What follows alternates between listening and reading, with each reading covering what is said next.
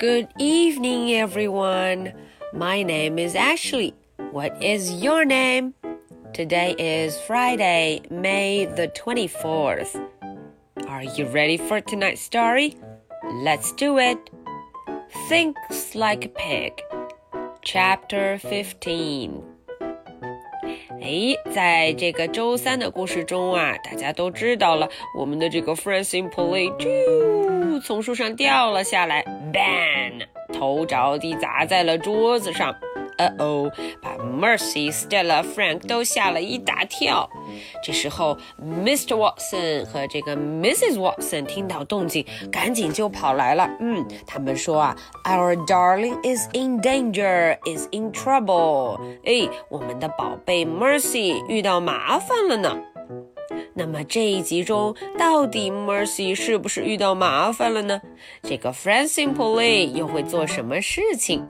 我们一起来听 Chapter 15 Animal Control Officer Francine Poulet rolled off the table. Hmm, 嗯，大家瞧，她从桌上下来了。She wrapped her arms around Mercy. Hmm, 嗯，她呀用手紧紧地围住 Mercy. Think like big, said Francine. Francine 啊，头晕脑胀的。嗯，她已经有点思路不清楚了。Mr. Watson and Mrs. Watson came running into the backyard. 瞧瞧，哒哒哒哒哒哒哒哒，Mr. Watson 跟 Mrs. Watson 来了。You found her, said Mrs. Watson. You are our hero, said Mr. Watson.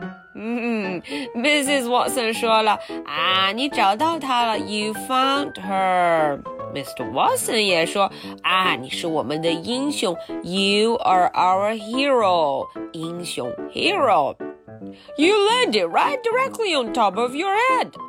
哦，Frank 说你刚才可是头朝下掉到我们桌子上的。呃哦，I do feel a little woozy，said Francie。哼，Francie 说，我有一点头晕，a little bit woozy。 Maybe you are just hungry. Maybe you need some toast. 啊，Mrs. Watson 有不同的见解。她说，有可能你呀是有点饿了。You are hungry，肚子饿，hungry。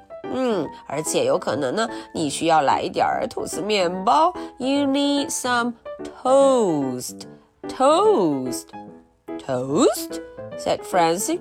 Toast, thought Mercy. 嗯，Francie 跟 Mercy 都听到了 toast.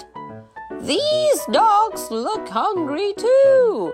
Would you fellas like some toast? 嗯，Mrs. Watson 说这些狗狗看起来肚子也饿了，你们要不要来一点 toast 吐司面包呢？嗯，You look hungry. I wonder if this is a good idea Said Francine Polay as she let the dogs out of the truck. 哼，Francine Polay 脑子还不太清楚，现在他还有点头晕。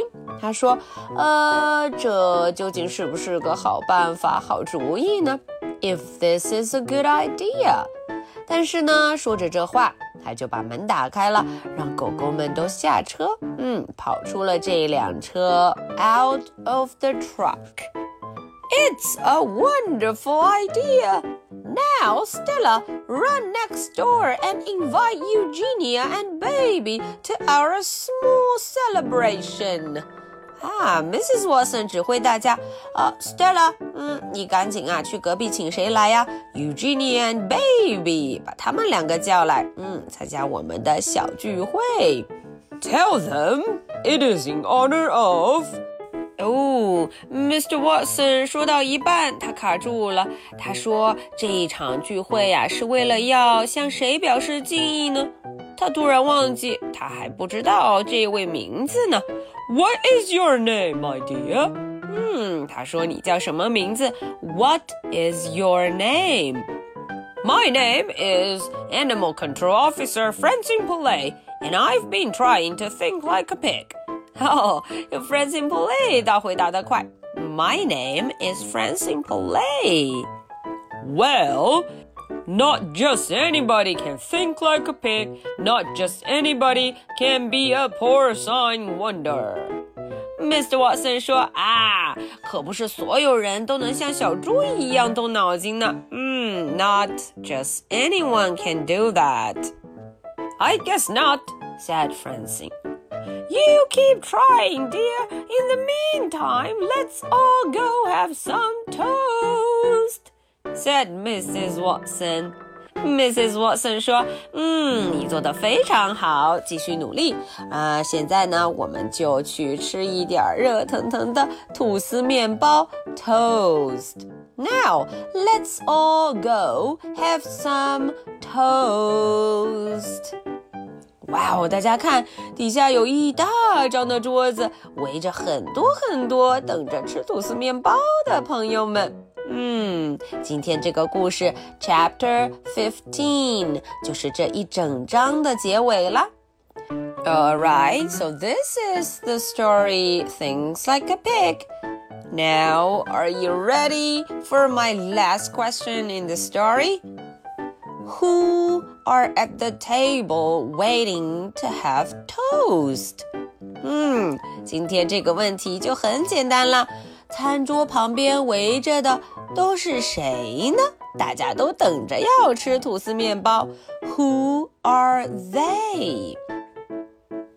Okay, so this is the story for Friday, May the 24th. My name is Ashley. What is your name? So much for tonight. Good night. Bye.